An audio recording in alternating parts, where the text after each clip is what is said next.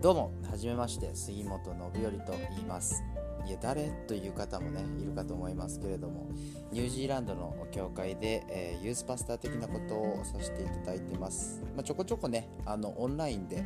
メッセージの方配信させていただいてるんですけど、動画だと重いよとか、画像いらないよっていう声もありましたので、ちょっと音声だけで、えー、ね、お届けできるメディアとして、ポッドキャストを始めてみました。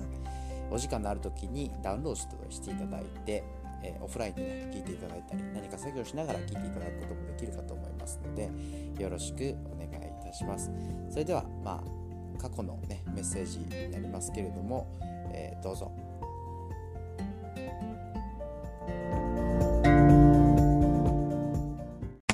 はい、えー、今日ですね、あのまあ、ヨハネの福音書のシリーズずっとやってきてますけれども、えー、見えます？見えますね。いいですね。え、9章です。でね、9章がこれ結構長くて、41節あるんですけど、まあ、その41節すべてがこう、ワンエピソードみたいな感じなので、えー、区切ろうと思ったんですけど、区切れませんでしたので、まあ、要所要所を見ながら、えー、進めていきたいと思います。なので、皆さんちょっと頑張ってお付き合いいただければなと思うんですけれども、まあ、今日のあのメッセージタイトル、見えてる？ハテナということでさせていただいています。えー最初にですねこの画像をちょっと見ていただきたいと思いますがすね。はい。プロジェクターでわかるかな？あの白い線が交差するところで若干こう灰色というか黒っぽいシミが見えたり見えなかったり。見えます？見えます。でこれ本当は真っ白なんですね。でまあ錯覚のテストの、ま、有名な画像でハン,、えー、ハンマーグリッド。と呼ばれるものです。で、まあ、錯覚のね、いろんな画像ありますけど、すごい不思議だなと思います。見えてるんだけど、それが本物なのか、本当に自分はちゃんと見えてるんだろうかということを、まあ、思わされますよね。はい。まあ、そんなことをちょっと頭に入れながら、今日9章読んでいきたいと思いますが、えー、9章を始める前にですね、えー、8章の一番最後に、えー、の説に、まあ、このようにあるんですね。えー、すると、彼ら、これパリサイ人ですけれども、えはイエスに投げつけようと石を取ったと。ね、めちゃめちゃ切れてます。もう殺す気満々ですね。はい、めちゃくちゃ怒ってます。まあ、何があったのかはさておき、ちょっと今日は時間がないので、お家に帰って箸を読んでくださいということなんですけども、とにかくその、まあ、ユダヤの宗教の、えー、指導者たちは、イエス様と、まあ、仲が悪かったというか、イエス様がなすことを語ること全てですね自分たちが大切にしてきた大事なルールにそぐわないので、まあ、目の敵にしていたんですね。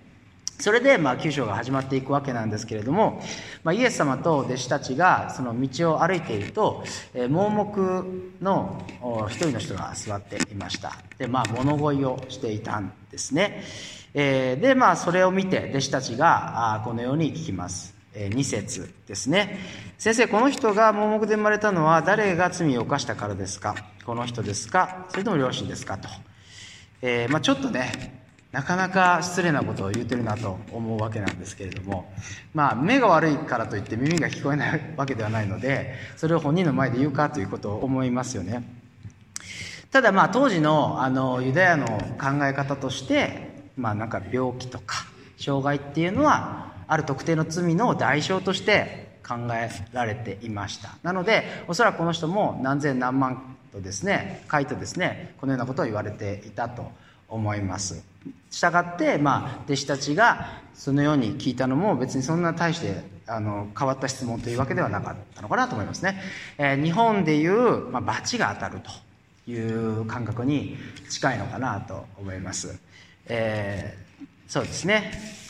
でまあ、あのただですね、えーまあ、こんな考え方を、まあ、現代の人が持っているのかと聞けば、まあ、もちろんねその地震が例えば起こったらそこに罪があったとかいう人たまにいますけど、まあ、そんな人はあの多くはないのかなと思います。ただ、えー、何か悪いことが、ね、自分に起こった時病気とか災害とか、まあ、突然の事故とかね、リストラとか何でもいいですけどその不運が自分に降りかかった時に一体私はこれをこれに値することを何かしただろうかということを、まあ、考える人は結構多いのかなと思いますね。まあ、私もその数年前からそのこの心血を原因不明の心血を患ってるんですけど、まあ、これが出始めた頃かな。病院にいろいろ行ってでもまあ原因が分かりませんね。ということで、まあ、打つ手がないですよみたいなことを言われて、まあ、途方に暮れる中でやっぱ思いましたもんね。一体何が何を自分がしたというのでこんなことを自分は受けなければならないのかということを思った。何か悪いことをすれば災害が降りかかって何か良いことをすれば祝福があるという、えー、この考え方は、まあ、放っておいたら人間ってそういうあの、まあ、考え方になっちゃうのかなというふうに思うんですね。それに対してイエス様は3節でこうおっしゃった。この人が罪を犯したのでもなく良心でもありません。この人に神の技が現れるためです。ここで押さえておきたいのは、イエス様は決してその悪いことが起こる原因が、あの、まるまる罪じゃない、罪が原因で起こることではないよっていうことを全て否定したわけではないということです。そもそもこの世界で悪いことが起こる原因というのは、もちろん人間が罪を犯して神様との関係がね、閉ざされているわけだからですよね。そのエデンのその創世記で世界を神様が作ってそれは非常に良かったんだけれどもアダムとイブの罪のせいでそれが壊れてしまった、ね、だから人の手による人災ももちろんそうですけれども自然災害なんかも人間たちが罪を犯したので世界がちょっとおかしくなっているよっていうことが、まあ、ローマン人への手紙なんかにも書いてるわけですよ。で加えて言うならその自分の、えー、起こした行動が直接の原因で悪いことが起こるってことはあるんですね。暴飲暴食を何十年と続けてれば肝臓悪くなるし糖尿病にもなるしとかで自分自身の罪だけじゃなくてえっ、ー、とまあ最近ねちょっと悲しいですけどもあのー、子供の虐待とかのニュースを聞くじゃないですか。でとなればそれは、えー、それでその子供たちが傷つくとすればそれは親の罪というか親の暴力が直接的な原因ですよね。だからもちろんその行動の結果が直接的にその悪いことにつながるということはあるわけですけれども全てがそうではないということを、まあ、イエス様はここでおっしゃってる。この罪によって壊れた世界で誰のせいでもないけれども悲しいことや苦しいことは起こるですね。でそれを前提にイエス様は神の御業が現れるためとおっしゃった誰もがこのそれこそこの盲目だった人自身が私自分が盲目なのは俺のせいだと思っていた。それに対してイエス様はそれはお前のせいではないよ。お前が悪いんじゃないよ。っていうことを、まあ、おっしゃるんですね。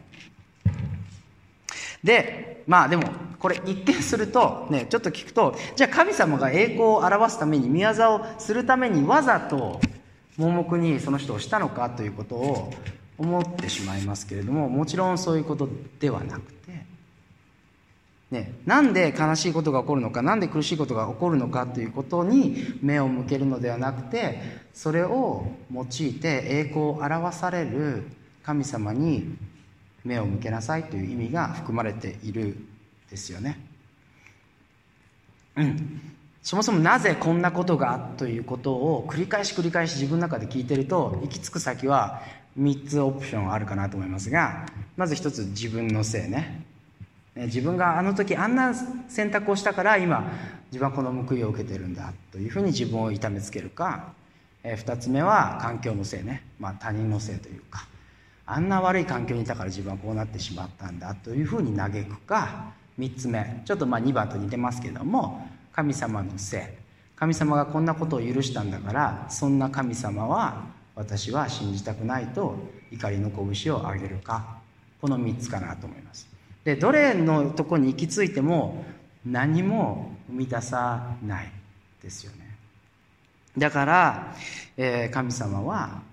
いや何で起こったかという原因ではなくそれを用いて美しいものを生み出そうとされている神様の御業に目を向けるように前を向くようにということをおっしゃっている。さて、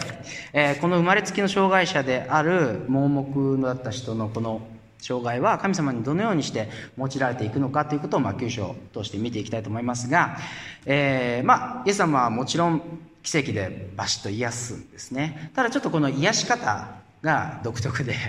あの、唾をパッパッとですね、あの、土に吐いて泥を作るね泥を作るんだから大量の唾がいりますけども、えー、吐いてですねこう練ってそれをべちゃっと塗るわけですよむちゃくちゃ気色悪いなと思いますしなんか変な匂いもしたんじゃないかなとかちょっと失礼ながら思ってしまいますがまあそのような方法を取られたんですね。でまあその盲目の人にあのこれをそのシロアムという池に行って洗い流しなさい。いやあなたがつけたんですよねと思いますけども洗い流しなさいと言ってそれに、えー、この盲目の人は従うんですね。で興味深いのはこの盲目の人がイエス様のことをよく知らなかった。あ後々のあの、まあ、イエス様の言い方としてイエスという方がという表現をこの盲目の人はするんですね。だから名前しか知らない。どんな人しか知らないけれども知らないなりに彼は素直にイエス様の言ったことに従って癒されるね、だから私たちも聖書の知識とかいろんなことを知るということは大事ですけれども素直にイエス様に従うということに癒しが隠れているということもあるのかなと思わされます。そしてまあ彼はまあ、その奇跡を体験するんですね、えー、生まれてこの方何も見たことがない。真っ暗闇の中から目が開かれて、えー、その世界を見るっていうのはどんなかなと想像しても想像しきれませんよね。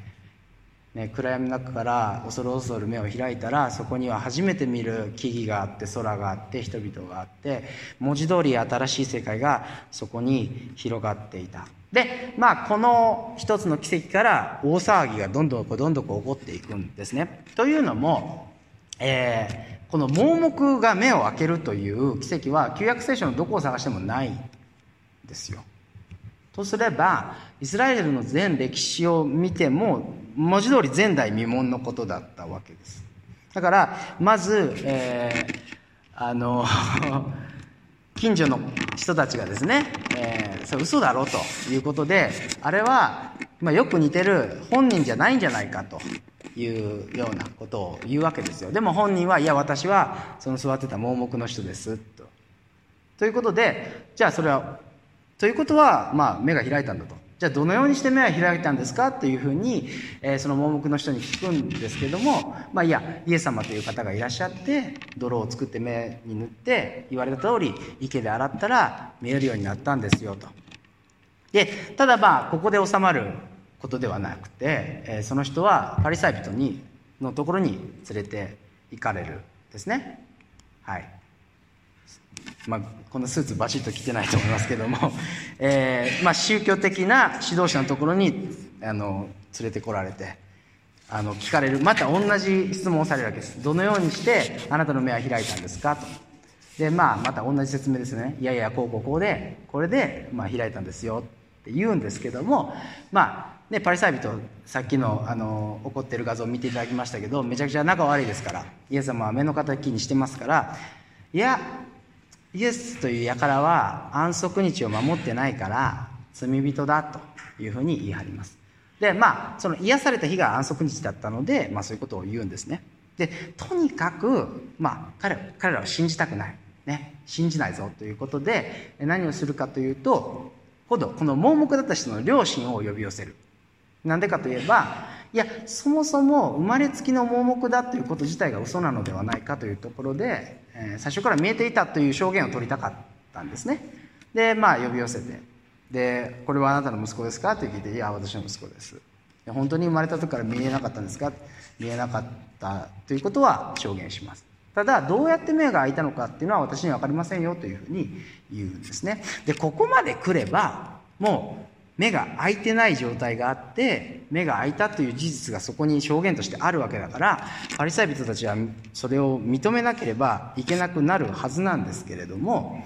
えー、24節でもう一度、えーと、その盲目の人を呼び寄せてもう一回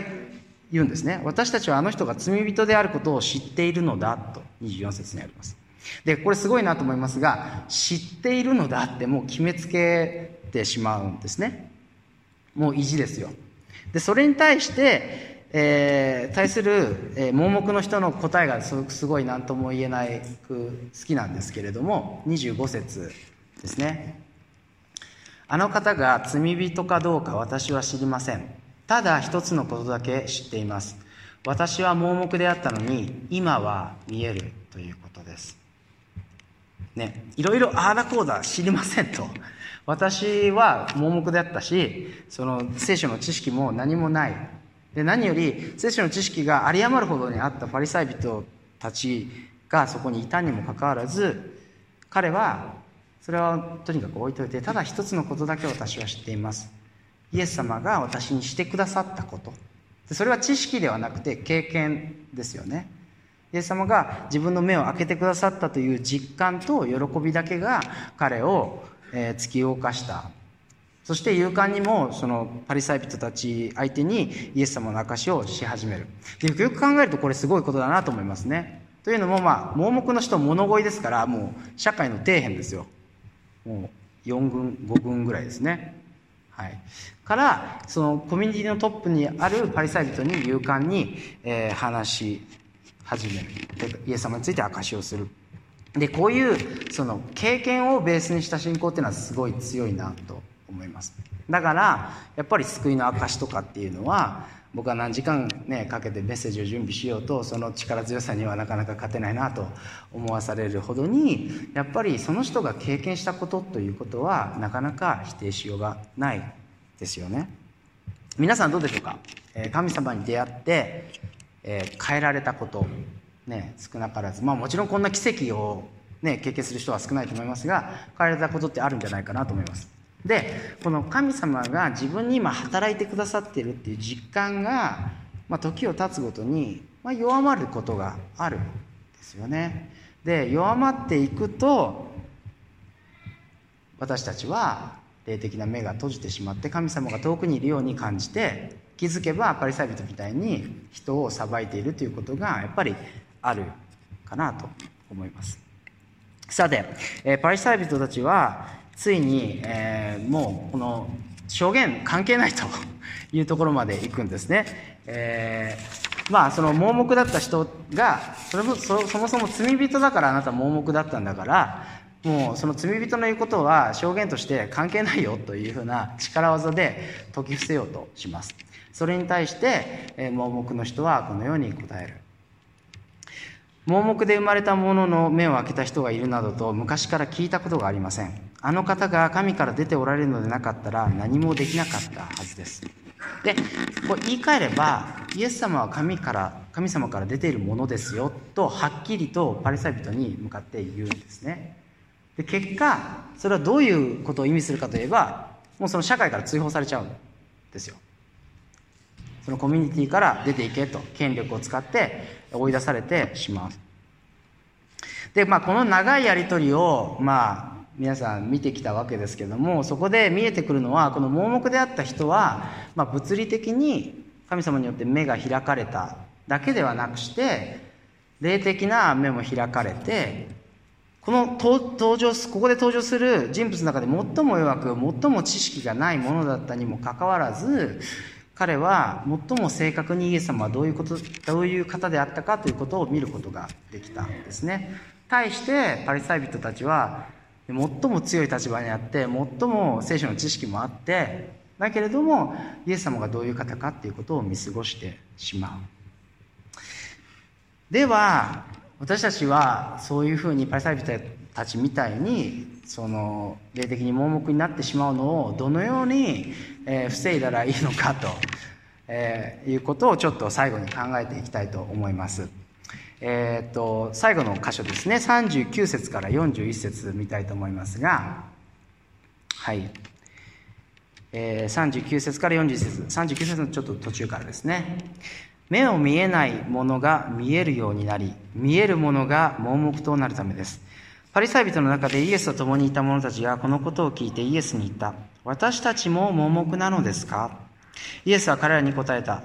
答えて言われた。もしあなた方が盲目であったならあなた方に罪はなかったでしょう。しかし今、私たちは見えると言っているのですからあなた方の罪は残ります。見えると言っているのですからあなた方の罪は残ります。見えるという人は見えないというなんか謎々みたいな文言だなと思いますが一体どういうことなんでしょうか？不思議なのは、まあ、季節奇跡が起こったっていう事実がそこにあって同じものをパリサイ人と、えー、その盲目だった人を見ていたんですけれども彼らに見えていたものは全く異なっていたんですよね。よく人は見たいものを見るなんて言いますけれどもやっぱり人間の脳っていうのは自分に関係あることとか関係ある情報を集める習性があるそうです、えー、まあ、今でも覚えてますね。私がその腰を悪くした頃大阪に住んでました。でまああの接骨院とかいろいろ行ったんですよ。針とかね。でまあ行き始めてて。で、まあ、電車にガタンゴトンって揺られながらその、えー、電車の窓から景色をバーッと見てると、えー、ああそこにも接骨院いる。えあここにも接骨院ある。えこのスーパーの裏にもあるみたいな。めっちゃあるやんっていうことでびっくりしたんですね。でも別にそれはそのその地域に接骨院が急増したということではなくしてもともとあったんですよ。いっぱい。でもその腰を悪くするまで全く自分に関係ないことだったから全く同じ奇跡あの景色を見てたけど見えてなかったですね。見えて見てたけど見えていなかったでそういうことってまああるのかなと思いますマタイの福音書6章の21節から23節にこのようにありますえー、最初の方だけちょっと読みますが、あなたの宝のあるところにあなたの心もあるからです。体の明かりは目ですと。ね、あなたの宝のあるところにあなたの心もあるとして、次に目に結びつけて語られている。つまり、自分が何を大事にしているかということが、私たちの見え方を変えていくという、影響するということですね。やっぱりさっきのその接骨院の話じゃないですけど何に興味を持っているかということが私たちに見せるものを変えていくということがある、ね、私たちの心が神様以外のものでいっぱいになるのであればそれはイエス様が見えなくなることもあるのかなと思います。パリサイ人たちの心の中には何があったんでしょうか。イエス様は見えるという人が見えなくなるとおっしゃった。つまり私たち自分たちは見えてるという人。自分の人生は自分が一番分かっている。自分がさまざまな情報を吟味してググって決断して私の人生は私が決めていくと思っているうちは本当に見るべきものを見過ごしてしまうということが、まあ、あるということなのかなと思います。本当に見るべきものとはそれはイエス様ですよねそもそも福音とは何かと聞かれれば私たちはみんな罪人で例外なくねで十字架による救いが必要なわけですよ。つまり癒されるべき壊れた存在だということを認識しない限りそれは十字架が必要だということを理解するということはなかなか難しいかなと思います。だからまあ、人間的に強い人社会的に強い人、ね、弱さを経験したことのない人が十字架が自分に必要だイエス様が必要だということを理解するっていうのはやっぱりそれは難しいですよね。成功している人ほど自分には助けが必要だと認めるのがやっぱり自分のプライドが邪魔するんで難しいのかなと思います。パリサイ人たちは正しいことは私たちが決めるのだという思いで心がいっぱいだったから目を閉じてしまって目の前にいるイエス様を見ることがもうできなかったのかなと思います。でクリスチャンだってそうかなそういうことあるかなと思いますね。救われてクリスチャン生活が長くなればなるほど信仰とはこうあるべきだ、ね、こうするべきだというものがまあ、無意識のうちに積み重なっていきますよ。でその枠組みが強固になっていってある時それに当てはまらない人と出会う。とか当てはまらない経験をして私たちはそれに批判的になってしまったり裁いてしまったりということがやっぱりあるかなと思います。信仰とは、まあ、シンプルなものなんですよね本来は。どうしようもない、ね、壊れた私たちがえーイエス・キリストの十字架によって救われる。これだけ。この一点だけなんですよ。本当に全てを見ている人っていうのは神様ご自身お一人でしかないのだから決してクリスチャンがクリスチャンでない人以上に見えているっていうことでは必ずしもないんですよね。冒頭でやった錯覚のテストみたいなことはあるわけですよ。見えてると思ってても本当の姿が見えていない。だから私たちにできることというのは謙虚になって本当に本当に私は見えているのかと問う。己に問うということ。その中で神様が見せてくださるものに信頼を置くということなのかなと思います。さて、えー、盲目だった人は街道から追放された後再びイエス様に会いますね。38節あってこのように言います。主よ信じますと言ってイエス様を礼拝した。盲目だった人はただただイエス様を見ただけではなくして彼は自分の弱さを十二分に知っていたからこそイエス様を主として礼拝することに何のためらいもなかった、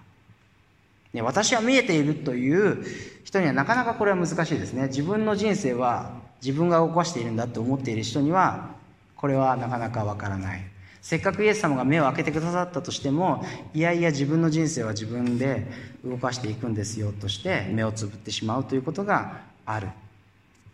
盲目の人は何も失うものがないかったんですよね。だから強かった。弱いからこそ強かった。見えないからこそ見えたということがそこにあったですね。はい、えー、ちょっと長く喋ってます。ので最後に、えー、星野富弘さんの詩を紹介して終わりたいと思いますが星野富弘さんご存知の方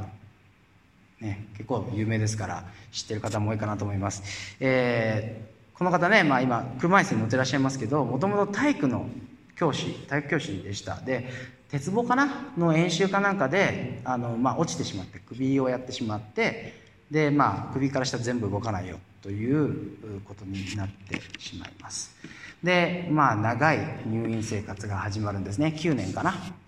でまあその中で彼は、まあ、聖書に出会って、まあ、イエス様に出会って信仰を持って、えー、その後、まあ、あの口であの筆を加えて絵を描いて詩を添えてっていうことをするようになって。まあ、それが今ね有名になってカレンダーとかになってるんでそれを見た方も多いかなと思いますが、えー、その方の詩でですね、えー、このようなものがあります。ちょっと見づらいので横に文字だけ起こしてますけれども、えー、かりんの絵の詩ですね、え、お読みしたいと思います。毎日見ていた空が変わった。涙を流し友が祈ってくれた。あの頃恐る恐る開いたマタイの福音書。あの時から空が変わった。空が私を見つめるようになった。でまあこの詩についてインタビューを NHK かな？で、まあ、過去にやったものの記録があったのでちょっとそれ見たんですけれども、まあ、こんな話をされていました、まあ、病院のベッドにまあもう寝たきりですよ。何もできないですから上を見ている空を見る時間がすごい長くなりました。で彼はずっとそれを見ながらいろいろ考えてで、まあ、聖書に出会ってイエス様に出会ってこの自分の人生っていうのは自分が生きていると思っていたけれどもそうではなくして自分は生かされているものなんだということを思うようになった。で自分が空を見ていると思っていたけれども空のように大きなというか私を空のように包んでくださる大きな大きな神様が私をいつも見ていてくださったんだという思いに変えられていったということをお話しされていました。私たちはまあこのインターネットもねいっぱいある中で情報はいっぱいありますよ。情報は。でそれを精査していろいろ判断して自分でこうだああだと決めて生きていますけれどもね本当は私たちは生かされている存在で神様が導いてくださっているから一歩一歩歩けるわけですよね。で何よりも、えー、このどうしようもない私たちをイエス様がその命を捨てるほどに十字架で愛してくださったから生きていられる。歩んでいける。そのシンプルなこと。ね。かつ偉大なことを見逃さないものでありたいと思いますよね。私たちも、えー、盲目であった人のように自信を持って何もわからないけれどもたった一つ私は盲目だったけれども今は見える。